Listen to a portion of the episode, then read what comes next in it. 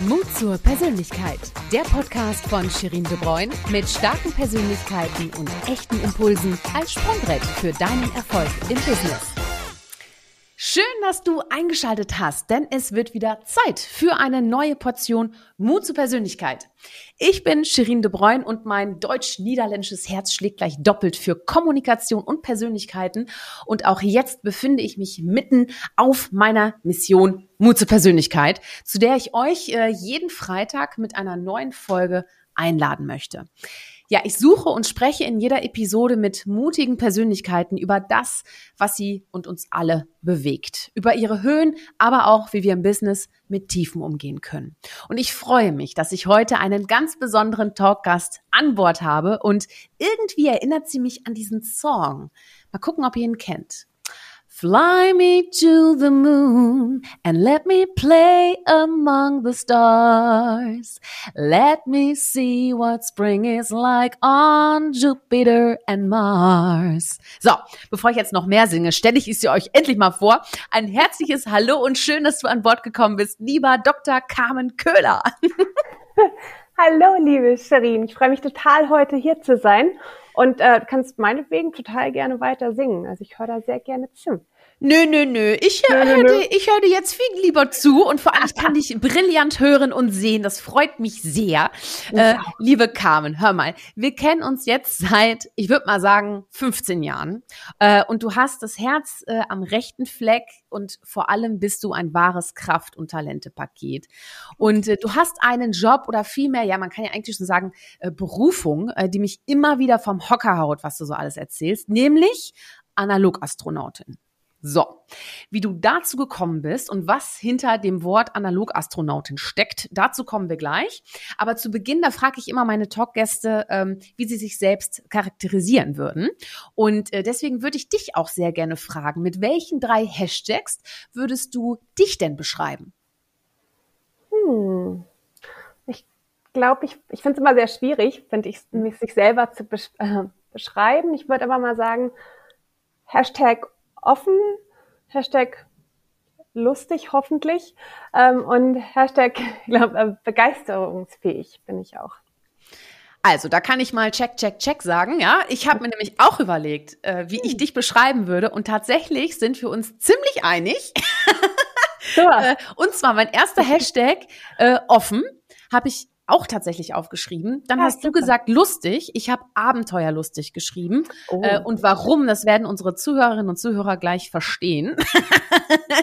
und äh, ich habe äh, pioniergeistig noch hinzugeschrieben, weil ich uh. finde, dass du ähm, an, an Themen oder auch äh, an Orten arbeitest, die unsere Zukunft sind und die unsere Zukunft äh, verändern äh, zum Positiven.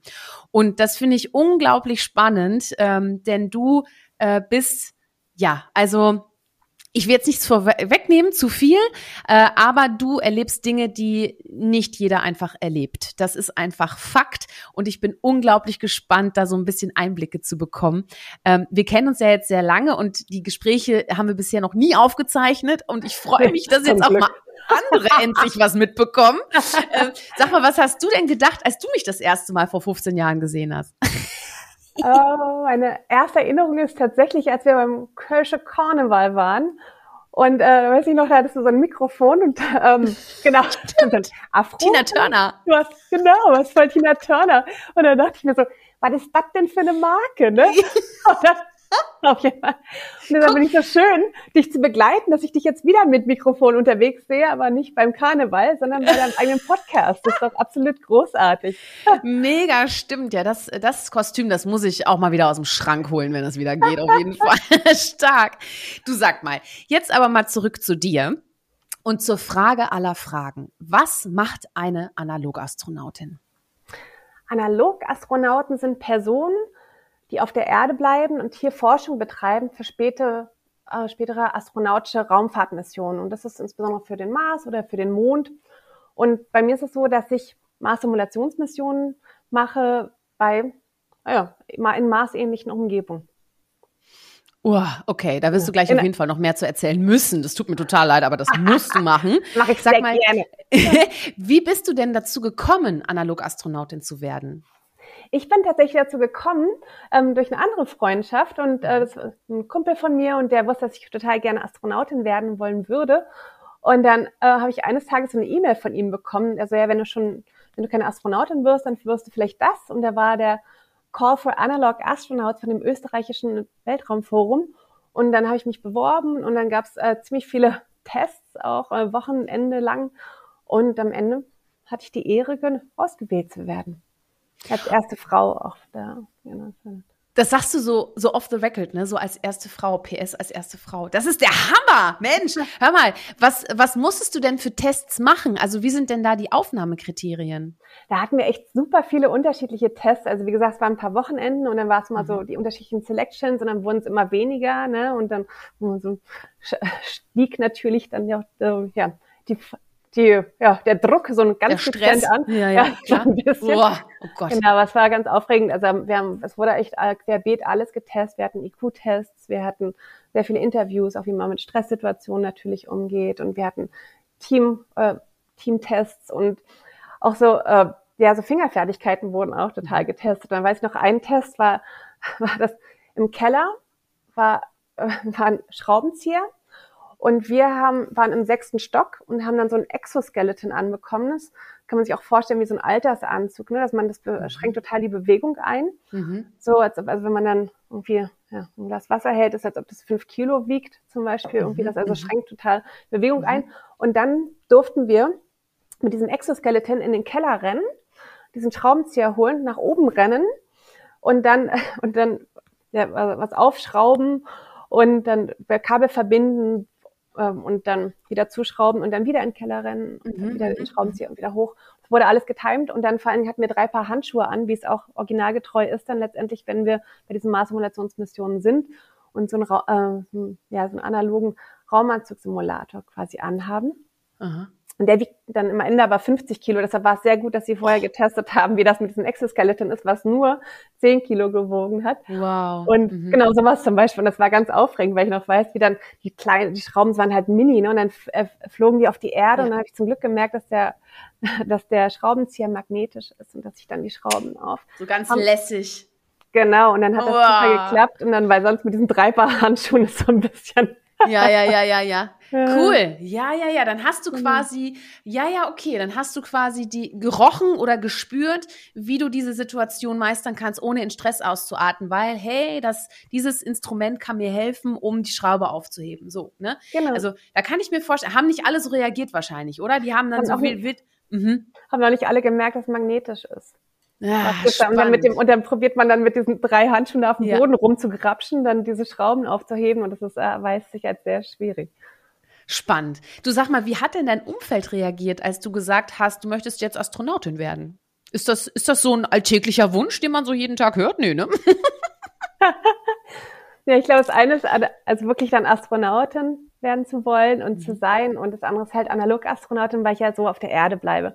Ich weiß mhm. noch, es gab, es gab dieses ähm, Mars One letztendlich ist, mhm. wo man diese Reise zum Mars war nur der Hinflug, ne? Also mhm. ohne Return. Und da weiß ich noch, habe ich ganz viele Nachrichten bekommen von ganz vielen besorgten mhm. Bekannten und Freunden und so, ah, bist du dabei? Und äh, weil ich wurde ausgewählt als Analog-Astronautin und nicht als Astronautin, um jetzt so diese äh, Mars One-Mission zu begleiten. Ne? Und da waren dann alle ganz aufgeregt, ob ich jetzt die Erde verlasse für immer und so. Es war, war ja sehr interessant. Aber prinzipiell unterstützen mich natürlich alle darin, Astronautin zu werden, ist ja auch cool.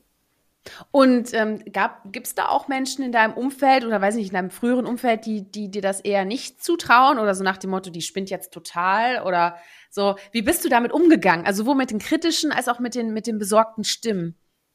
Ich muss sagen, äh, die kritische Stimme, das war, ist meine eigene. Ja, okay. Und ich habe da, und ich habe das große Glück, ein ganz, ganz tolles Umfeld zu haben, die mich dann immer bestärken und sagen, nee, Carmen, das kannst du. Stark. Und das würdest du auch sagen, das ist so, das ist auch so der, das Erfolgsgeheimnis, sag ich mal, um, um sich diesen Aufgaben zu stellen, tatsächlich auch das Feedback von oder die Zustimmung auch von deinen Mitmenschen. Ja, Ja. Unter anderem von dir natürlich. Genau. Ja, immer. Stets zur Stelle, Captain. Ja, ich, ich warte ja darauf, bis wir mal irgendwann uns, äh, uns vom Mars und Erde so zuschalten, weißt du, so, und in 15, weißt du, so 15 Jahre weiter gedacht, weißt du, so, was, was da alles so passiert. Also vor 15 Jahren hatte ich zwar schon ein Handy, glaube ich, aber äh, so super war das jetzt auch noch nicht. Also äh, an WhatsApp war noch gar nicht zu denken, an irgendwelche Videocalls oder so. Mal gucken, was in 15 Jahren passiert tatsächlich. Also du hast da ja auch, äh, auch noch einiges vor. Ähm, aber noch mal kurz einen Blick in die Vergangenheit. Ähm, als wir uns kennengelernt haben, hast du äh, gerade, glaube ich, Mathe äh, fertig studiert. Ähm, und Meteorologie, glaube ich, war das. Ne? Und dann hast du promoviert in äh, Physik ähm, und äh, also der Atmosphäre. Und du hast mir damals ähm, erzählt, dass du ein spezielles Thema hattest in deiner Doktorarbeit, weil du mal eben eine neue Wolke gefunden hast am Himmel. So, ähm, kannst du mich noch mal kurz abholen und uns abholen? Was hast du damals entdeckt? Ähm, also ich habe tatsächlich nichts Neues entdeckt, aber ich habe was analysiert, was es schon gab, und zwar die Kondensstreifen. Hm. Und Kondensstreifen, das sind die, die man immer so schön am Himmel sieht, hinter Flugzeugen.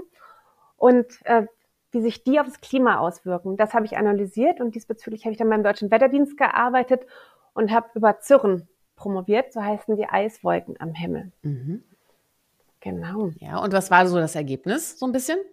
Ähm, das Ergebnis ist, ui, da, wenn ich da anfange, genau. Ja, also, also beeinflusst es tatsächlich oder nicht? Weil du hast ja, glaube ich, eine, eine Entdeckung gemacht, die da schon nicht bekannt war. Also die da schon was auch verändert hat in der Wahrnehmung, glaube ich. Zumindest äh, habe ich das noch im Kopf. Das ist ganz lieb, dass du so hoch von mir denkst, aber genau, ich habe ein neues, ich habe es verbessert, also die Wettervorhersage verbessert für diese Eiswolken. Total und genau wichtig. das. Also wenn man so, morgen passt auf, morgen gibt's Eiswolken. Also das müsst ihr echt eure ganz spezielles, äh, den Aluhut mitnehmen hier, ich sag euch. Also man merkt, aber das finde ich unglaublich sympathisch. Bei dir muss man es manchmal ein bisschen rauslocken, weil du bist halt nicht jemand, der der hausiert mit seinen ganzen tollen Dingen, die er äh, liebevoll nerdig entdeckt. Ne? Und das finde ich halt ganz, ganz toll. Und ich finde, das macht deine Persönlichkeit auch aus. Ähm, dass du eben nicht äh, zu sehr überschwänglich davon sprichst und yeah, ich erobere jetzt nicht nur die Welt, sondern noch andere Planeten und so, sondern du bist sehr, ähm, ja, sehr sensibel und auch sehr im Moment und das finde ich ganz, ganz toll. Ähm, du hast ja auch nicht von vornherein dich mit Mathe, Zahlen, Fakten und dem Wetter beschäftigt, sondern du hast ja ursprünglich eine Friseurausbildung begonnen. Wie kam es denn dazu, sag mal? Das ist, tatsächlich ist, ja, ist ja ein bisschen unterschiedlich, die Profession. ja, aber ich glaube, es passt ganz gut zu dem, was wir vorhin gesagt haben, dass ich mein eigener größter Kritiker bin, glaube ich. Und dementsprechend war es dann schon so, dass ich immer dachte in der Schule, oh, wenn ich studieren würde, dann würde ich total gerne Mathe studieren. Mhm. Und wer, also das kann ich natürlich nicht. Also so, dafür muss man sicherlich super schlau sein und das, das kann ja wohl nicht sein. Und dementsprechend ähm, hatte ich aber noch was anderes und zwar habe ich total gerne Haare geschnitten und ich wollte super gern Maskenbildnerin werden. Mhm. Und ich schneide, seitdem ich zehn Jahre alt bin, Haare und war damals meine Mama, ne, die meinte dann so, ja, guck mal, äh, wenn du einen geraden Strich in die Wand malen kannst, so, dann kannst du auch gerade Haare schneiden und dann meinte das mach mal und ich so, ach, gerade genug. Aber wenn ihr das zu Hause ausprobiert, bitte darauf achten, dass der Strich an der Wand wirklich gerade ist. Ich habe das bei einer Freundin gemacht. Ich so, ja, mach mal einen Strich. Sie so, oh. ich so, ah, passt schon. Ähm, am Ende musste ich dann doch zum Friseur und dann mein Papa, oh, du siehst aus wie ein geschorenes Schaf danach. Also, also auf jeden Fall darauf aufpassen, dass der Strich wirklich gerade ist. Stark. Naja, und, äh, und dann hast du doch den Mut gefasst und hast tatsächlich dann äh, Mathe und ähm, ja, Mathe und Meteorologie studiert. Wie kam dieser Sinneswandel bei dir? Ähm, das war, der war von extern. Das war, dass ich einen Kunden hatte, einen Professor an der HU in Berlin. Und dann hat man ja diesen Smalltalk, diesen Friseur Chitty Chatty. Und dann meinte er so, hm, ja, lesen Sie denn? Ne? Und dann meinte ich, ja, ich lese. Und er sagt, was lesen Sie denn gerade? Und dann äh, meinte ich, ich lese gerade Fermats letzten Satz. Und das ist ein Satz, äh, ist ein Buch über einen mathematischen Beweis. Und, und dann war er natürlich ein bisschen verdutzt. Also äh, meine Friseurin liest ein Buch über einen mathematischen Beweis und man ich so, ja, ich liebe Mathe total, aber ich ähm, traue mir das halt nicht zu. Und dann meinte er so, ja, aber wenn man was Interesse hat und wenn man für was begeistert ist, und man so dafür brennt, ne, dann kann man das auch. Und dann dachte ich, na denn. Und dann war es ganz süß, weil er hat mir dann auch immer irgendwie mathematische Sachen mitgebracht und auch meine ganzen Kolleginnen waren super süß, haben mir auch immer Matheaufgaben mitgebracht, haben mich voll darin auch unterstützt und war, ja, und dann habe ich danach das ist ja eine so tolle Geschichte. Hast du denn noch Kontakt zu diesem einen Kunden? Ich meine, der war ja wirklich ein Weichensteller, ne? Oder war er einfach ein Engel und dann war er weg, oder? Ich hatte ihn tatsächlich einmal danach angerufen, hatte ihm das gesagt und hat er sich auch gefreut. Und dann, Toll. Ja. Naja, er wird so, so medienpräsent wie du bist, wird er wahrscheinlich gar nicht um dich herumkommen. Aber dazu ich kann mich gerne kontaktieren, ich würde mich freuen. ja, sehr gut. Vielleicht finden wir ihn, vielleicht finden wir ihn jetzt durch diese Podcast-Folge. Nochmal der Aufruf. Super toll. Einfach eine E-Mail an seimutig at corporatekitchen.de schicken und ich leite es umgehend an Carmen weiter. Versprochen. toll. Sag mal, Carmen, ähm, warum möchtest du denn ins Weltall oder warum wolltest du immer ins Weltall? Oh, also ich finde immer, dass es so zwei Gründe gibt, für mich selber ins Weltall zu fliegen zu wollen. Also zum einen auf jeden Fall das Abenteuer. Und ich glaube, das ist so echt so absolut der Wahnsinn, wenn man einmal die Welt von oben sieht und auch mhm. in dieser ja, Rakete sich befindet und dann da hochfliegt und also das mhm. ganze Gefühl natürlich für den Körper, dieses an seine eigenen Grenzen auch gehen, sich selber da auch kennenzulernen, finde ich zum einen total spannend, wirklich das Körperliche, zum anderen das Psychische dass man, mhm. man muss ja da ganz anders mit sich umgehen, mit Ängsten umgehen, muss auf jeden Fall Mut haben. Yeah. Ähm, weil man, weil ich immer finde, dass Mut ist wirklich, wenn man seine Ängste überwindet und nicht, wenn man keine Angst hat, sondern wirklich diese Ängste überwindet. Und ich glaube, jeder hat Respekt davor, ins Weltall zu fliegen. Daran liegt es nicht. Ähm, und dann durchaus, durchaus auch äh, vielleicht valide, genau. Und dann glaube ich, wäre es halt so cool, dann, also ich würde persönlich total gerne zum Mond. Man sieht mhm. ja dann mhm. auch die Erde so wunderschön und man bekommt dann diesen ganz anderen Blick auf die Erde. Und für mich ist der zweite Teil dann, äh, dabei ein Astronaut zu sein, Astronautin, dann ist das Erlernte oder das Gesehene halt auch weiterzugeben und dann wieder zurückzukommen zur Erde und wirklich das, das allen zu erzählen und das halt ja, weiterzugeben, was man da gesehen hat. Und ich würde am liebsten würde ich ja die ganze Menschheit einmal ins Weltall schicken, dass man einfach sieht wirklich so, wie fragil die Erde ist, dass die Atmosphäre ist so, so klein, es ist also dünn und man sieht das so gut aus dem Weltall und dann sieht man auch so schön, wie die, man, wie, wie wunderschön die Erde ist und das ringsherum alles schwarz mhm. ist und dass mhm. da einfach dieses Leben auf der Erde und wie, wie glücklich wir eigentlich sagen, also sein sollten, dass wir hier so leben dürfen, wie wir es tun. Mhm. Und ähm, Toll, ja. Respekt auch für die Erde haben. Ja. Und da ich das hier in Metrologie gemacht habe und Wolken so liebe, ist natürlich, dann sehe ich ja diese ganzen Wolken von oben, das ist aber absolut großartig. Ich kann heute ah, Kondensstreifen von oben ankicken. ja, also ich finde, ich finde äh, die Idee von dir ganz schön, einfach alle mal hochzuschicken, um dann aus der Ferne zu sehen, welche Schönheit uns eigentlich jeden Tag umgibt.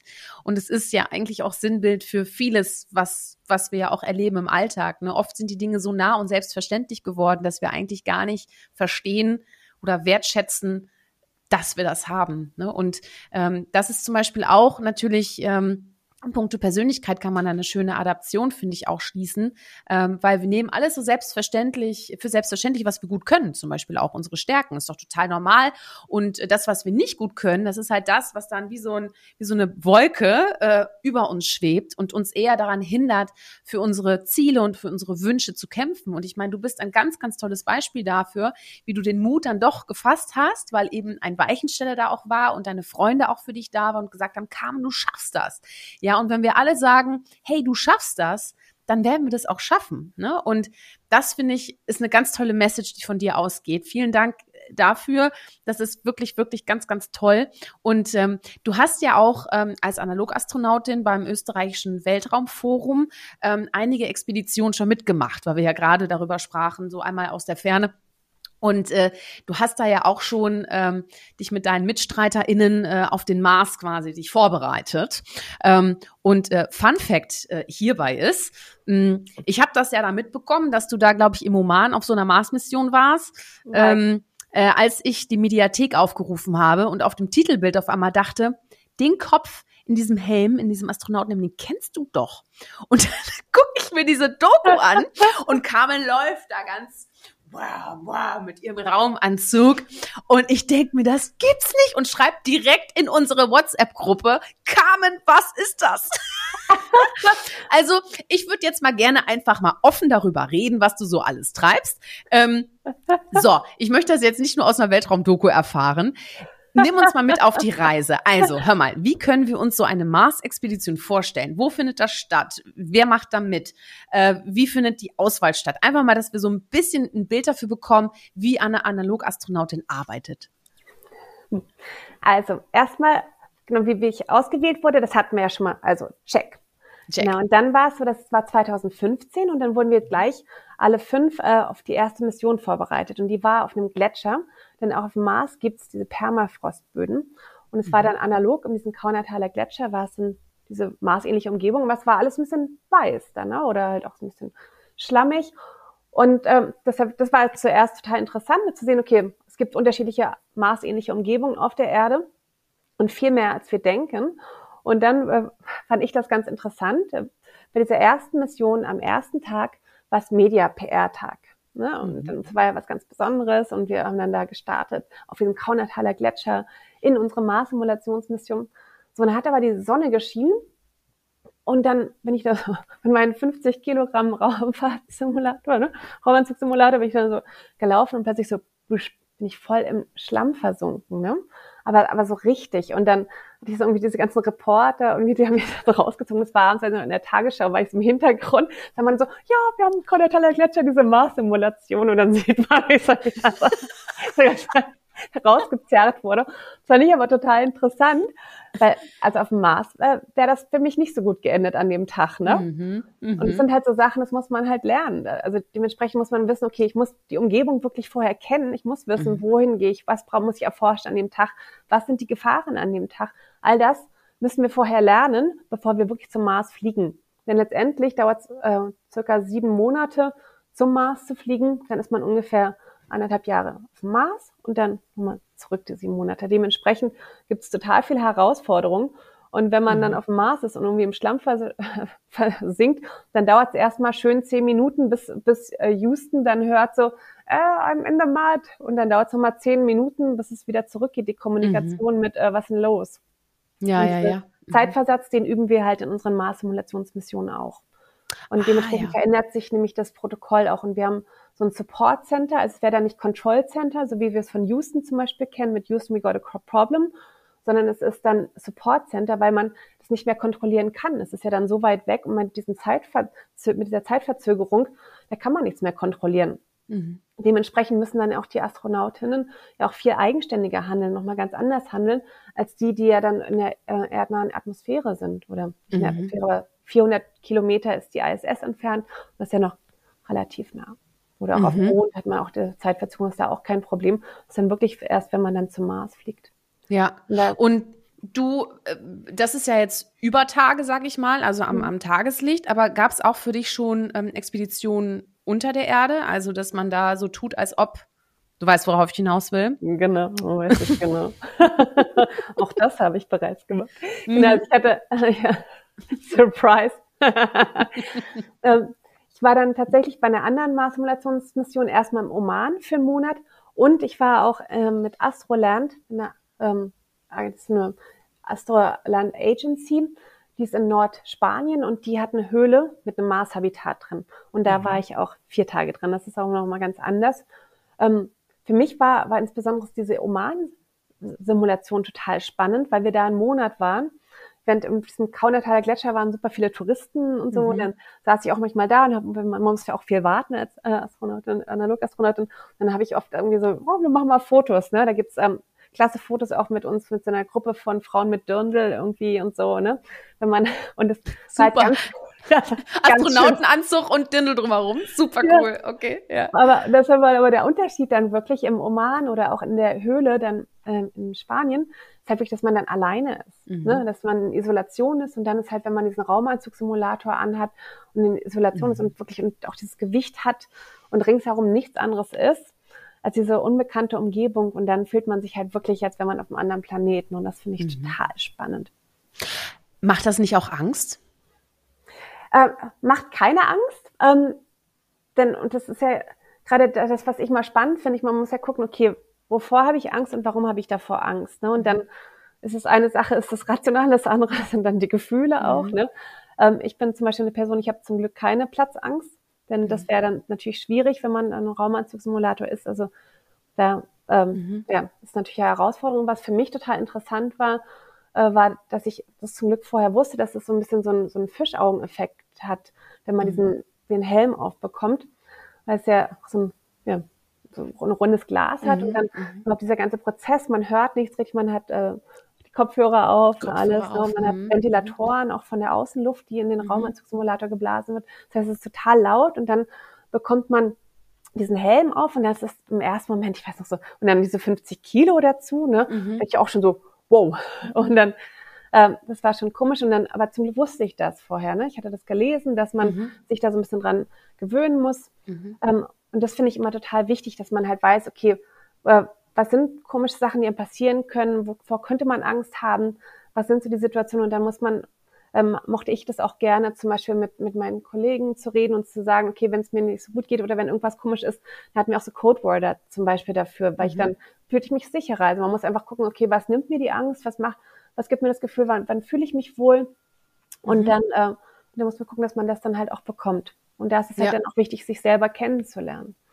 Ja, ja, genau. Also sich selber kennst du denn, ich glaube, das kannst du natürlich sehr, sehr gut, vor allem wenn du unter Tage bist und du bist wirklich mit deinem Team und auf dich selbst gestellt und das einen Monat. Ich meine, das klingt jetzt auch, ja, das ist ja schnell um. Nee, nee, also das ist, der Tag hat 24 Stunden, ne, und dann einen Monat, das ist schon, das ist schon enorm. Und wie, sag mal, das ist eine Extremsituation. Wie kann man sich denn auf so eine Extremsituation vorbereiten? Also du sagst einmal, das hast du ja schon gesagt, Jack, äh, gut informieren äh, und, und auch wenn du Ängste hast, informiere dich und, und lese dich schlau und, und tausch dich aus. Hast du noch mehr Tipps, wie man wirklich äh, Extremsituationen bewältigen kann?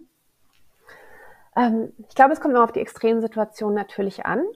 Ähm, was mir jetzt momentan aufgefallen ist, ist einfach dieses, dieses Machen. Es ist oft, ne? Das, also in Extremsituationen, dieses, also jetzt sagen wir mal, bei dem Raumanzugsimulator, das, ist, das dauert zwei Stunden, bis man den angezogen kriegt. Das ist nicht dieses, da hat man diesen Moment nicht. Aber ähm, ich werde persönlich mich hier total gerne äh, ähm, einen Skydiving-Schein machen, also äh, Fallschirmspringen. Und da hat man ja diesen Moment, ne, dieses aus dem Flugzeug rausspringen. Mhm. Und das finde ich total krass. Oder, oder wenn man, ich habe einen Gleitschirmkurs gemacht, ich bin Gleitschirmfliegerin und da ist auch immer so, dass ich dann immer, ist ja total aufregend, ne? Also wenn man dann losfliegt, so, und dann habe ich auch immer so drei, zwei, eins und dann, dann muss man halt losrennen und dann fängt man an zu fliegen. Und wenn man aber nicht losrennt, dann kann man nicht anfangen zu fliegen, natürlich.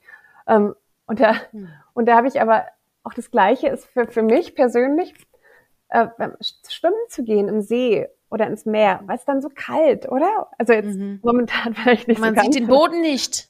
Oder das, ja, und aber, aber auch diese, mhm. also für mich ist insbesondere diese Kälte, dass ich dann dieses, dass ich dann immer so, nicht, ich weiß aber danach geht's mir total gut, ne? Und ich möchte unbedingt schwimmen gehen. Mhm. Und dann ähm, habe ich jetzt angefangen, morgens kalt zu duschen, um mhm. damit ich halt äh, diesen Moment halt besser erfassen kann. Okay, dann springe ich einfach rein, dann macht mir das nicht mehr und ja. dann und dann dieses zu lernen mit diesem 3, 2, 1 und rein und einfach mhm. machen. Und ich glaube, dieses 3, 2, 1 machen, das ist das, was, äh, woran ich gerade arbeite, weil, wie gesagt, im Flugzeug muss man das dann auch machen, einfach 3, 2, 1 und aus dem Flugzeug springen. Ja. Das ist was, was ja. mich gerade so ein bisschen beschäftigt. Äh, aus aktuellem Anlass, das hatte ich dir auch noch nicht erzählt, das ist ganz neu, habe ich PS. heute an, habe ich heute PS. angerufen. Genau. PS. Ich werde verrückt. Ich werd verrückt. Also die Carmen ist immer für Überraschung gut. Ich sage es euch, Leute. Ich kann sie auch eigentlich in einem halben Jahr wieder interviewen. Es ist wieder alles, alles weiter, alles anders. Es ist unfassbar. Kicken wir mal. Aber bei Kicken wir mal. Auch. Ja, nee, gut. Aber hör mal. Also wirklich, wirklich toll. Du, ähm, ich würde gern mit dir einmal kurz über, über äh, das Thema Team sprechen. Hm. Ähm, denn du bist ja nicht alleine bei den Expeditionen und man wird auch nicht später alleine auf dem Mars sein, sondern ähm, es ist ja ein Potpourri aus verschiedenen Persönlichkeiten, die da zusammentreffen, um eben auch einen fremden Planeten äh, zu besiedeln und zu erforschen. Ähm, weiß ich, kannst du da mal so einen Überblick geben, welche Persönlichkeiten sind da besonders gefragt oder welcher Mix an Persönlichkeiten, wenn du mal so einmal so in dich gehst und guckst, okay, wer umgibt mich da eigentlich so? Ähm, also zum einen muss ich sagen, jetzt mit den Astronauten finde ich total spannend, dass es jetzt eine Veränderung gibt. Mhm. Ähm, dass es jetzt die Astronauten, die zur ISS fliegen oder die äh, von früher, das waren eher welche von der Armee und so, ne? Mhm. Und es waren auch so diese, so, so eine tafferen Einzelkämpfer, manche, ne? Mhm. Ähm, und das verändert sich jetzt total, wenn wir zum Mars fliegen. Dementsprechend verändert sich dann auch die Teamkonstellation, weil, wie gesagt, also man, man fliegt ja diese sieben Monate dahin. Ne? Man muss ganz anders agieren. Man muss auch, wenn man ankommt, ähm, kann man kein Einzelkämpfer sein. Man muss ein Teammitglied sein. Ne? Man muss ähm, gucken, okay, wie kann ich mir, wann muss ich mich überordnen, wann muss ich mich unterordnen auch. Ne? Das ist diese ganzen, also diese stärk, viel stärkere Flexibilität muss man mhm. mitbringen. Zum einen. Ähm, zum anderen Konfliktbereitschaft. Das habe ich immer wieder gemerkt. dass es, sobald irgendwas aufbrodert, sofort sagen und in den Konflikt reingehen, bevor, äh, bevor man da irgendwie in einen kalten Konflikt geht und dann mhm. keiner mit, mehr miteinander redet, das immer alles sofort ansprechen. Und ähm, was, was ich auch total wichtig finde, ist Humor. Also ich glaube, das, ist das Allerwichtigste für, für mich persönlich ist Humor. Denn wenn man da sieben Monate unterwegs ist, dann möchte man auf jeden Fall jemand Lustiges dabei haben. Also mit dir würde ich sieben Monate mindestens aushalten. Das, und ich hätte immer schöne Haare. Also ich meine, das muss man sich mal überlegen. Ja, ich meine, während der Lockdown-Zeit haben wir doch alle uns Friseure gewünscht. Ja, und, und, und du bist sogar mit in der Rakete drin. Also ist doch unfassbar. also Lockdown auf dem Mars ist nicht so schlimm wie auf der Erde. Krass. Uh, ja, aber schön, dass du, ja, also ja, Konfliktbereich, das kann ich mir gut und vor allem auch über Probleme sprechen, ne? Und sie nicht Total. runterschlucken, weil ich meine, das ja. wird sich dann wahrscheinlich irgendwie auswirken. Verändert sich dann auch so ein bisschen die Persönlichkeit durch den, durch den Höhenunterschied, also durch, durch die Reise als solches? Also ist das, wenn man so eine Reise antritt, was macht das mit einem? Also du kannst es dir jetzt nur vorstellen, aber was wird es mit dir machen, wenn du es machst. Ich bin mir ziemlich sicher, dass du mal landen wirst da. das ist ganz lieb. Ähm, ich glaube, es ist, äh, also auf jeden Fall hat man Vorfreude. Mhm. Man hat diese Neugier natürlich auch. Wenn man dann ankommt, wie wird es sein? Wird es, also ich meine, kennt ja jetzt heutzutage so viel schon über den Mars, ne? Und man mhm. die Satellitenbilder und so und dann ähm, ja, freue ich mich total auf den Sonnenaufgang dann da auch. Mhm. Mhm. Und äh, ja, das, äh, das Blaue auf dem Mars. Das und Blaue das, auf dem Mars. Ah. Hier auf der Erde ist sehr rötlich und das ist blau wegen der Atmosphäre. Ah, äh, okay. Ja. Ach, tatsächlich. Ja, ja. Boah, toll. Okay. Ja, Mensch, ähm, du, noch mal einmal ganz kurz zum, zum Punkt Team. Fand ja, ich nämlich noch ganz vom Mars wieder zurück, ja. Genau, wir kommen kurz zum Mars wieder zurück zum Team, was dann auf den Mars gehen wird. Ähm, du hast jetzt so ein bisschen über die Charaktere gesprochen, die sich innerhalb einer Gruppe gut matchen. Mhm. Äh, welche Persönlichkeit nimmst du denn ganz konkret in der Gruppe ein? Was ist denn deine oder was wäre deine Rolle jetzt zum Beispiel? Ähm, ja, ich glaube, dass, dass ich viele Rollen einnehmen kann, je nachdem, was gerade gebraucht ist. Zum Beispiel führe ich auch meine eigene Firma, das heißt, ich kann auch Mitarbeiterführung machen. Mhm. Äh, ich bin aber auch, ich arbeite auch bei einer anderen Firma, das heißt, auch da kann ich auch dann untergeordnet quasi arbeiten. Ähm, also ich glaube, dass dieser Wechsel, dass ich den ganz gut kann zum Beispiel. Ähm, zum anderen habe ich auch eine Weiterbildung gemacht äh, an interkulturellen Konfliktmanagement, mhm. also dass ich Mediatoren, mhm. ich habe eine Mediatorenausbildung, das heißt auch da Konflikte vielleicht ein bisschen, ja, ist ja immer gut, wenn man noch jemand Neutraleres dabei hat. Ich weiß, obwohl ich nicht weiß, wann nach sieben Monaten, ob irgendjemand noch neutral sein wird. Aber ähm, ja, also sowas ist, glaube ich, auch super spannend. Und ja, ich bin, bin mal gespannt auf jeden Fall. Also ich, ich weiß es nicht, ich glaube, es kommt total auf das Team an, mhm, mh. äh, was, was man dann letztendlich für eine Rolle einnehmen wird. Ne? Ja, genau. spannend. Ähm, du bist ja auch Gründerin äh, der Agentur äh, P3R und äh, GmbH. Und äh, was, was machst du denn da genau und wie zahlt das auch darauf ein, was du jetzt gerade als Analogastronautin tust? Du hast ja auch viel äh, mit, mit Data zu tun, zum Beispiel. Genau. Also meine Firma P3R GmbH, die, ähm, die, han die handelt quasi von Wetter- und Erd Erdbeobachtungsdaten Services diesbezüglich. Und da ja, machen wir ganz viel mit, entweder mit Wetterdaten oder mit mhm. Satellitendaten und unterstützen da insbesondere auch Firmen, die diese Daten nutzen, um mhm. das zu optimieren, welche Daten sie nutzen. Weil wenn viele sagen, okay, ich brauche die Temperatur, brauche Regen oder was auch immer, dann ist es so, nein, was brauchst du eigentlich? Äh, brauchst du vielleicht Feuchte eher oder, oder was musst du wissen, wie, wie im Voraus brauchst du es, mit was für einer Genauigkeit brauchst du es, braucht man vielleicht mhm. auch insbesondere diese Ungewissheit, das ist ja ein ganz großes Thema, braucht man das und da auch die wirklich die Kundenwünsche rauszubekommen, obwohl sie bereits Daten haben oft, das mhm. zu optimieren. Das ist, äh, okay. äh, finde ich, total spannend, weil viele, die mit, mit Wetterdaten arbeiten, selber überhaupt keinen meteorologischen Hintergrund haben mhm. und diesbezüglich äh, sich da auch gar nicht so auskennen und gar nicht wissen, okay, wann ist, ist das Wettermodell gut, wann ist es nicht so gut äh, und in was für Wettersituationen muss man, braucht man da vielleicht ein anderes Produkt noch dazu und so. Also mhm. Also das sind, das finde ich total spannend, auch da dann wirklich mit dem Kunden zu arbeiten, zu rauszufinden, was, was braucht der Kunde eigentlich, diese Kundenwünsche rauszuhören und dann aber auf der anderen Seite wirklich diese Rationale zu haben oder auch dann ja, das Hintergrundwissen zu sagen, okay, wir können das und das, können wir neu entwickeln, als Produkt wirklich an, äh, ja, anbieten für den Kunden. Mm, okay. Ja, ja, okay. Also, also ihr denkt das dann auch weiter sozusagen. Genau. Ne? Ähm, ja. Mit welchem typischen Problem, wenn du vielleicht mal einmal, du musst jetzt keinen Kunden nennen, um Gottes Willen, aber wenn du vielleicht eine Branche oder eine Herausforderung mal ähm, erklären könntest, dann können wir uns das ein bisschen besser vorstellen, wie man mit Hilfe von äh, guten Wetterdaten äh, ein nachhaltiges Business aufbaut. Was wäre da so ein Beispiel? ähm, zum Beispiel stürmt es gerade total draußen. Und ja. zum Beispiel, ähm, was, was ich als Beispiel ganz gut finde, ist, dass dann Leute Wetterdaten haben über irgendwie Stürme oder auch ne, dann Warnung. Mhm. Und dann wollen sie irgendwie wissen wegen Hagel mit dem Auto, aber dann haben sie unterschiedliche Wetterdaten und dann weiß ich zum Beispiel, in manchen Modellen gibt es gar keine Hagelvorhersage. Mhm. Ne? Und dann gibt es das nur in bestimmten und dann gibt es das natürlich mit unterschiedlichen Vorhersagegüten und Vorhersagelänge und sowas. Ich weiß gar nicht, ob hättest du gedacht, dass es in jedem Wettermodell Hagel gibt?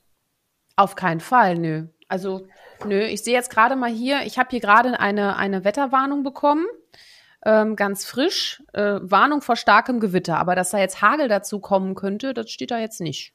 Nö. Und das ist, aber für viele wäre zum Beispiel, wenn man jetzt in einer Versicherungsfirma ist, ist es ja wichtig, wenn es hagelt, für Klar. Ja, sicher. Okay, ja, absolut. Ja, sicher.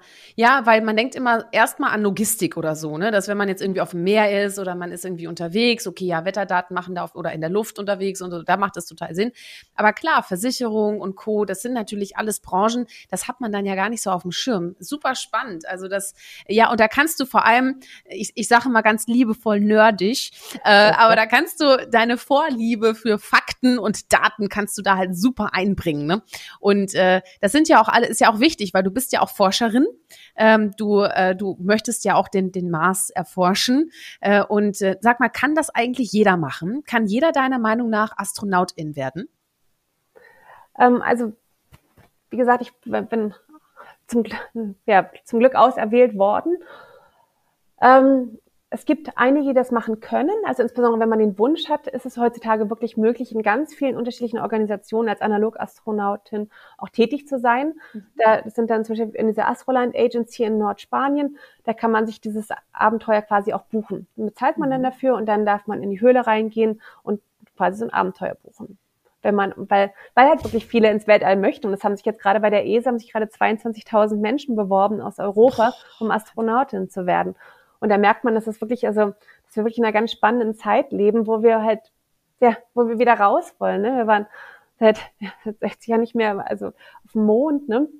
Mhm. Und äh, dementsprechend, wir, wir wollen, wir wollen da mhm. wieder hoch und ja, und, und wieder erforschen, was da draußen ist. Und ich glaube, das ist total spannend, aber zum einen möchte man, muss man natürlich den Willen haben. Mhm. Und zum anderen muss man dafür geeignet sein. Das ist, wie gesagt, jetzt, wenn man so einen Raumanzugsimulator anzieht und dann Platzangst hat, das, das geht, geht dann nicht. halt leider nicht. Ja. Ne? Ja. Ähm, aber einfach für einen selber auch, ne? Dann, mhm. Oder wenn man natürlich unterschiedliche ähm, ja, Schwierigkeiten hat mit körperlich oder, mhm. oder geistig und sowas, ist halt klar. Da muss man ja. natürlich gucken, ob man sich selber auch zutraut. Und dann mhm. braucht man natürlich die, die körperliche Fitness dann dazu. Klar. Ähm, und ich, und ich finde es auch total spannend, jetzt äh, gerade jetzt während, während der Pandemie, was, was ja auch jeder so mitmacht mit der Isolation. Also wie es einem, wie es jedem geht, was sich da so unterschiedliches entwickelt. Was hilft zum Beispiel dann auch in diesen Situationen, ähm, wenn man halt den ganzen Tag zu Hause ist und äh, was kann man da machen, dass es einem besser geht? Und das sind ja Sachen, die kennen wir ja auf jeden Fall von der Raumfahrt, die kennen wir natürlich auch aus, von Leuten aus dem Gefängnis oder was ich total spannend mhm. finde, auch von den U-Booten.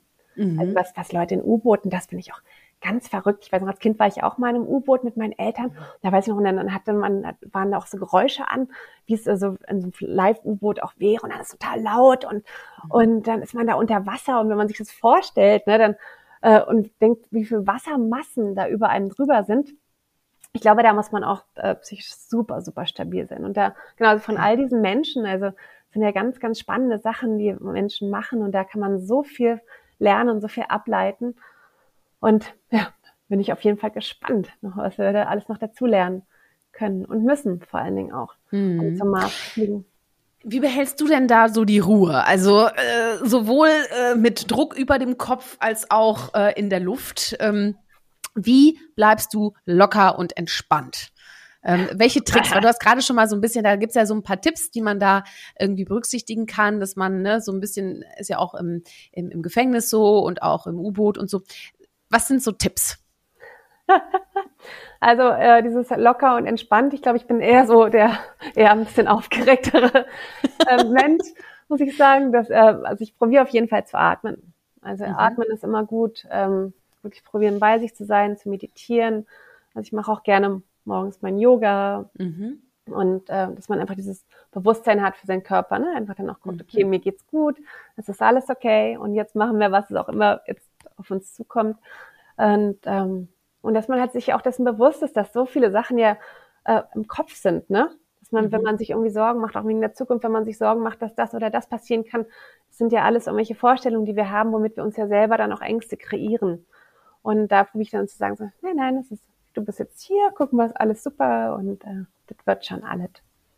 Also Ein sehr guter Tipp von dir. Positiv bleiben, würde ich sagen. Und optimistisch.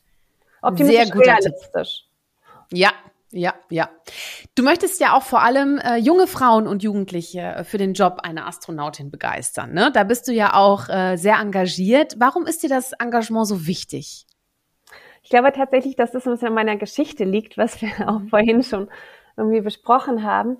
Dadurch, dass ich halt in der Schulzeit äh, war das halt nicht so, dass das jemand meinte, oh, bist, äh, bist super geeignet, um Mathe zu studieren ich glaube, ich wäre in dem Zeitpunkt auch gar nicht dafür bereit ge gewesen. Ne? Aber ich finde es so schön, dass es heutzutage so viele tolle Programme gibt, auch mit Mentoring und, und, und diese ganzen Programme auch in der Schule, was die da alles machen und dass sie wirklich dann auch in der Schule programmieren lernen. Und äh, ich habe jetzt gerade so einen Grundschulwettbewerb mit initiiert, Code for Space, zusammen mit dem äh, mit der ersten deutschen Astronautin und Fraunhofer und unterstützt von Google. Und da, da ging es dann halt genau darum, um, Programmieren in die Grundschulen zu bringen. Mhm. Und wo die dann programmieren konnten mit so einem kleinen Mini, äh, Microcontroller, dem Calliope Mini. Und das war total schön, weil man dann in die, die Schulen kommt und dann stürzen sich auch alle drauf, egal ob Junge oder Mädchen oder was auch, also diversen, können, alle sind begeistert davon, wollen programmieren. Und in der Grundschule haben sie diesen Gender Bias einfach noch gar nicht. Ne, die denken noch nicht so, ah, nee, ich bin Mädchen, ich kann nicht programmieren. Mhm. Das kommt viel, viel später. Denn wenn man in der Grundschule ist und auch dann äh, darüber rede, was man macht und so und auch mit, mit äh, Luft- und Raumfahrt, finden sie alle total super, sind total mhm. begeistert. Und erst dann, wenn man äh, aufs Gymnasium geht oder in der Hauptschule oder Realschule, dann, dann wär, fragen sie erst so, ja, aber, aber sie sind doch eine Frau und irgendwie erst dieses, mhm. also dieses, ja, als ob sie dann erst begreifen, okay, nee, das, das also meine mhm. Mama, äh, die wurde, also so, die sehe ich in einer anderen Rolle oder so, ne? Das ist, das kommt meines Erachtens viel, viel später. Wenn die so klein sind, sind die so, so, so wie Schwämme und saugen alles auf und sind so begeistert und lachen so viel und probieren aus und sind so neugierig. Und ich finde einfach, dass wir das total noch behalten sollten. Und da finde ich das auch immer so schön, ne, von was Walt Disney ja auch gesagt hat. Ne? Das alt werden müssen wir alle, aber werden, aber erwachsen werden nicht. Ne? Und das ist mhm. irgendwie das, was ich mir immer hoffe, dass wir uns das so ein bisschen beibehalten, dieses, dieses Spielerische, diese Neugier, das Lachen auch, das tägliche. Mhm. Ah. Ja, also ich glaube, du bist für sehr viele bist du bist du tatsächlich ein ein tolles Vorbild. Aber auch Vorbilder haben Vorbilder und äh, deswegen liegt die Frage nahe, welche Menschen dich auch in deinem Leben äh, inspiriert haben und auch inspirieren. Hast du da äh, konkret ein paar Menschen, die du äh, nennen möchtest? Ich habe tatsächlich ähm, ganz viele so Real-Life Role Models. Mhm. Ne? Zum, ich gucke dann immer so, okay, wer ist in meinem Umfeld Und, und wer begeistert mich mit was? Zum Beispiel, du bist auf jeden Fall eins meiner Vorbilder. Und, äh, und auch ganz viele von meinen anderen Freundinnen auch, wo ich immer denke so, boah, die macht das so toll, die ist so mhm. toll in dem. Und boah, wie macht sie das denn bloß, ne? Oder, mhm. oder auch er, ne? Also da mache ich keine Unterschiede. Und, äh, und da, das finde ich viel spannender, wenn man dann ja auch mit den Leuten dann reden kann und dann ja. fragen kann, so, wie ist das denn? Denn so viel, wenn man, wenn man die Leute da, also wenn man da irgendwas liest über Menschen, da weiß man ja gar nicht, wie die sind. Mhm. Also da mhm. denke ich immer, wenn, wenn ich mit meinen echten Freunden äh, rede, dann ist immer so, ah nee, es ist überhaupt nicht so einfach und das ist total schwer. Denn bei mir sagen auch mal so viele so, oh ja, und es war ja so einfach alles bei mir bei meinem Mathestudium, ich hatte am Anfang auch drei Jobs, als ich angefangen habe. Mhm. Ich habe das Mathestudium am Anfang, also Leute, die mich am Anfang kennengelernt haben, die meinen so, oh, mal gucken, wie lange die hier noch bleibt. Ne? Und dann mhm. habe ich es durchgezogen zwar, aber es war überhaupt nicht einfach. Und auch mein dann meine Dissertation, als ich meine Doktorarbeit, es war super schwer. Und ich habe am Ende auch einen normalen Job wieder gehabt. Also ich habe sehr viel gearbeitet. Und äh, das ist ja immer das, was man dann gar nicht sieht. Ne? Das mhm. ist immer diese Spitze genau. des Eisbergs. Mhm. Und dann so, ja, ja, ja genau. dir fällt ja alles zu. Ähm, ja, genau. Mhm. Ja, ja, genau. Aber ich finde das total toll, dass du, dass du Menschen aus deinem Umfeld genannt hast oder auch im Kopf hast, weil ähm, wenn ich diese Frage stelle, kommt ganz häufig äh, auch, ja, äh, Obamas oder Elon Musk oder so, ne? Und das sind so unerreichbare Persönlichkeiten. Also ich meine, zum, ja, vielleicht auch nicht ganz unerreichbar, vielleicht wenn man eine nette E-Mail schreibt, kommen wir auch mal ran, aber trotzdem, es ist, ähm, Weißt du, was ich meine? Also es ist nicht, sind nicht die, die einen direkt äh, umgeben. Und ich finde nämlich auch, man kann so viel von den Menschen lernen, die einen direkt umgeben, äh, weil man hat einen direkten Lerneffekt und vor allem hat man Feedback. Und das finde ich halt toll. Und ähm, ich gebe dir recht. Ähm, es gibt natürlich schon auch Persönlichkeiten, da liest du dann Bücher und äh, du hast das Gefühl, du kennst sie jetzt besser, aber auch Bücher ist ja nur eine Abstraktion von dem, was alles war und man weiß auch bewusst, welche Dinge man vielleicht nicht nennt und welche doch. Und da finde ich einfach, es ist noch echter und authentischer, wirklich auch sich an Menschen in seinem Umfeld zu orientieren oder auch die, zu denen man vielleicht ein bisschen hinaufschaut, äh, wobei man natürlich selber seine Stärke hat und äh, das, das finde ich, finde ich sehr bereichernd. Also tatsächlich, ähm, weil es echt ist, weil es äh, das echte Leben ist. ja, auch, apropos ich echtes. Auch, ne? Ich lese gerade auch ein Buch, Frau, äh, mal wieder, genau, unter anderem Frau Einstein und es mhm. handelt von Einsteins erster Frau. Mm. Und äh, das ist nämlich noch umstritten, inwiefern sie nicht, also wie viel sie bei der Relativitätstheorie beigetragen hat. Also in dem Buch sehr viel, da hat er vergessen, sie aufs Paper zu schreiben und sie wäre, glaube ich, Erstautorin auch gewesen. Und da wird beschrieben, wie ihr das einfällt, zum Beispiel. Mhm. Aber es ist, ähm, also man weiß es nicht, aber es wird auch ganz viel von über Einstein geredet, wo ich dann auch so, jetzt bin ich aber heute stinkelig mit Einstein, ne? Oder so.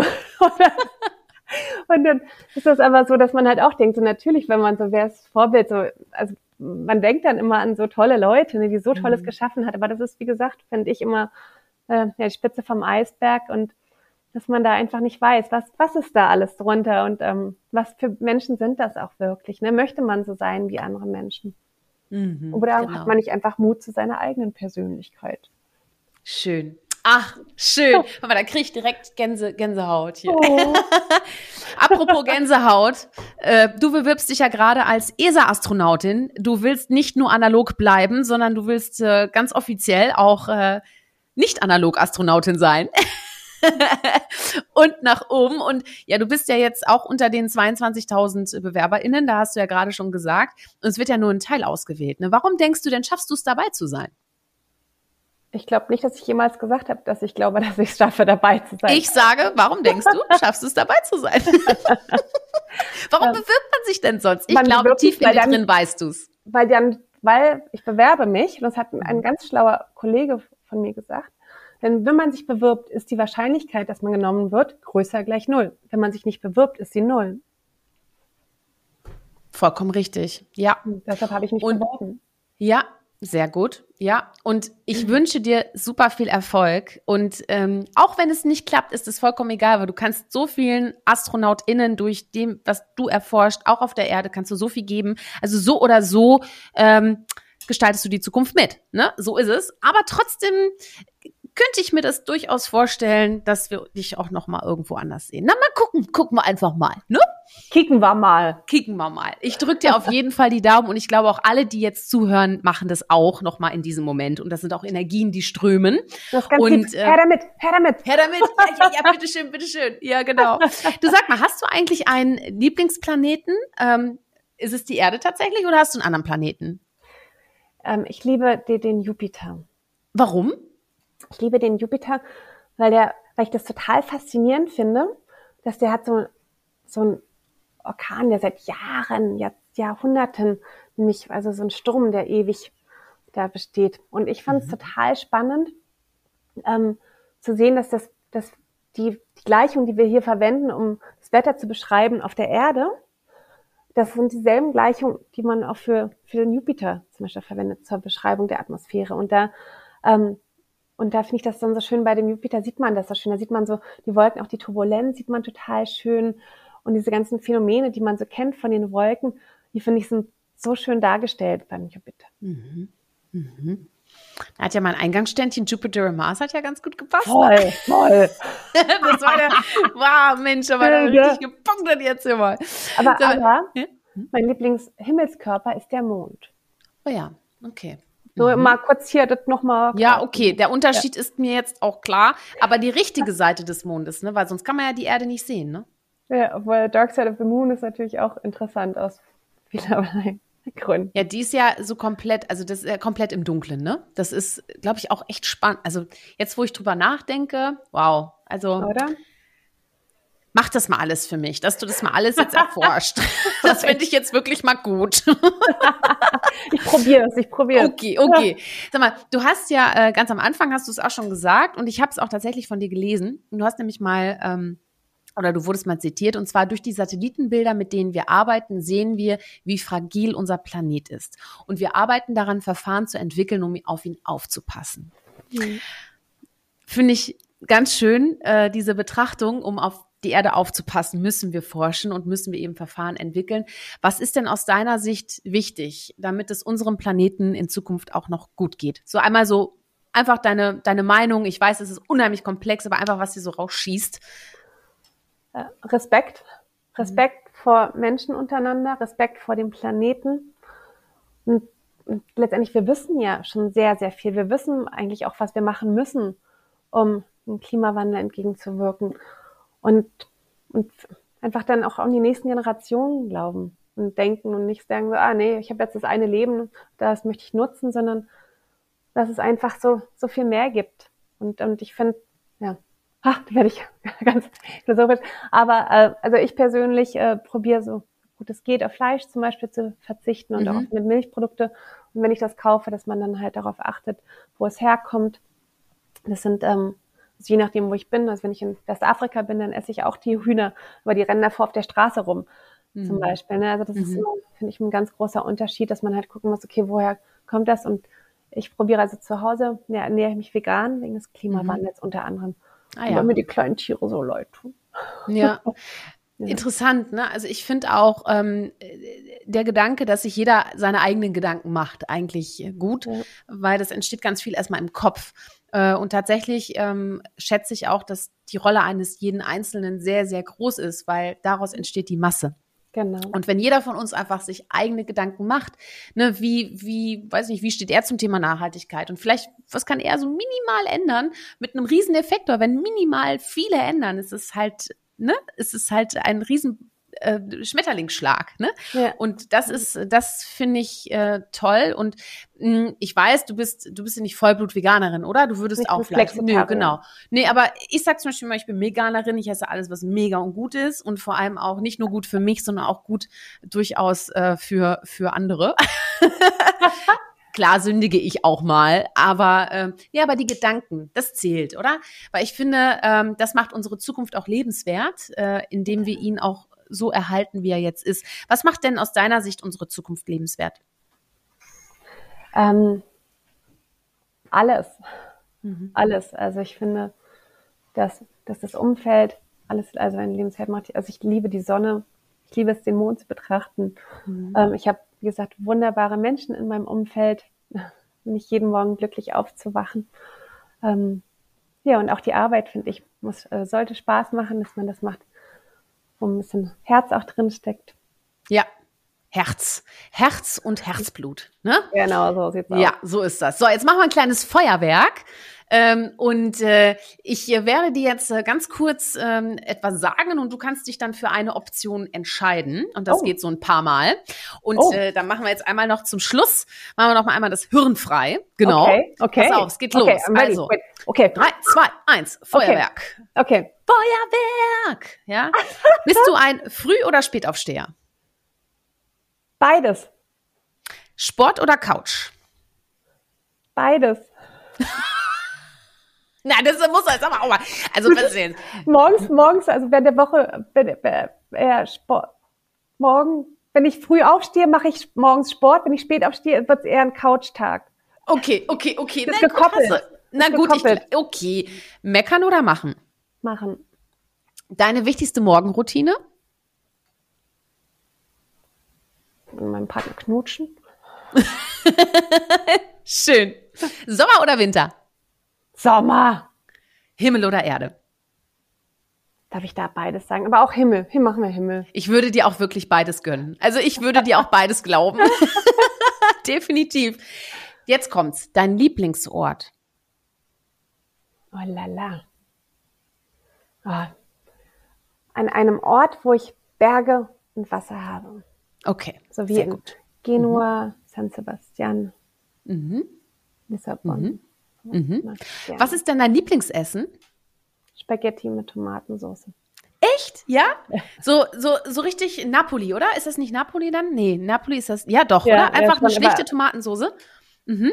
So mit irgendwas extra dabei? Oder, oder mit Kapern oder, oder Sardellen oder so oder irgendwas? Oder einfach. Ich habe momentan eine Auberginenphase und mache dann Mhm. gerne so, so Pasta Norma. Mm. Ja. Ja. Gott, jetzt kriege ich wirklich Hunger, ne? K- Carmen, und auf welchem Song gehst du gerade so richtig ab? Wa- Was ist so richtig so? Wir haben gestern tatsächlich äh, so, so eine Mischung so aus Jungle und Drum and Bass gehört. Mhm. Weiß ich aber gar nicht, wie äh, das hieß, aber da haben wir in der Küche getanzt. Ähm, Okay. Du weißt aber nicht mehr, wie das heißt. Nee. Aber Dann ich, schick- ich habe jetzt hab's wieder. Du hast es im Blut? Okay, das können unsere YouTube-Zuseher, können das natürlich jetzt sehen, aber leider nicht im Podcast. Aber die Carmen tanzt gerade. Also äh, wer jetzt noch Bock hat, sich das anzusehen, sollte auf jeden Fall bei YouTube reingucken. Und zwar äh, in Minute 56. Sehr schön. Du sag mal, das war das Feuerwerk. Ähm, ich habe noch zwei Fragen zum Abschluss und sie zielen so ein bisschen aufs Gleiche hinab, aber ich, mh, äh, ich würde es trotzdem gerne äh, bei den zwei Fragen äh, belassen und nicht nur eine. Denn ähm, was hat denn eigentlich das Astronautendasein mit Mut zur Persönlichkeit zu tun aus deiner Sicht? Ähm, ich finde, dass es generell ganz viel mit in erster Linie mit Mut zu tun hat. Denn was ich schon vorhin meinte, ist, denn Mut ist nicht, dass man keine Angst hat, sondern dass man seine Ängste überkommt. Und ob es dann die Angst ist, zum Mars zu fliegen oder zu seiner Persönlichkeit zu stehen und die nach außen zu transportieren, das finde ich ist, äh, ist doch ähnlich. Und äh, ja, und da finde ich, dass es dann auch dazu gehört, dass man, dass man denkt, dass wenn man seine Persönlichkeit vertritt nach außen hin, dass man dann denkt, vielleicht ist man dann verletzlich und vielleicht kriegt man da irgendwie dann negative Rückmeldung. Und auch das ist wieder was, was ganz viel für mich damit zu tun hat, mit dem, so, okay, wie gehe ich damit um? Wie gehe ich mit dieser Angst um? Warum denke ich das, dass es so ist oder ist es dann wirklich so? Ich glaube, es ist, Ist es dann wirklich so? Ja. Schön. Im Herzen sind wir alle Astronauten. Ja, wir sowieso. Wir sind ja hier alle auf unserem Raumschiff Erde. Ja, ja, stimmt, genau, hast du recht. Ja. Ja. Schön. Du, und die letzte Frage, und das ist so die wichtigste äh, natürlich auch für den Podcast. Warum braucht unsere Welt Mut zur Persönlichkeit?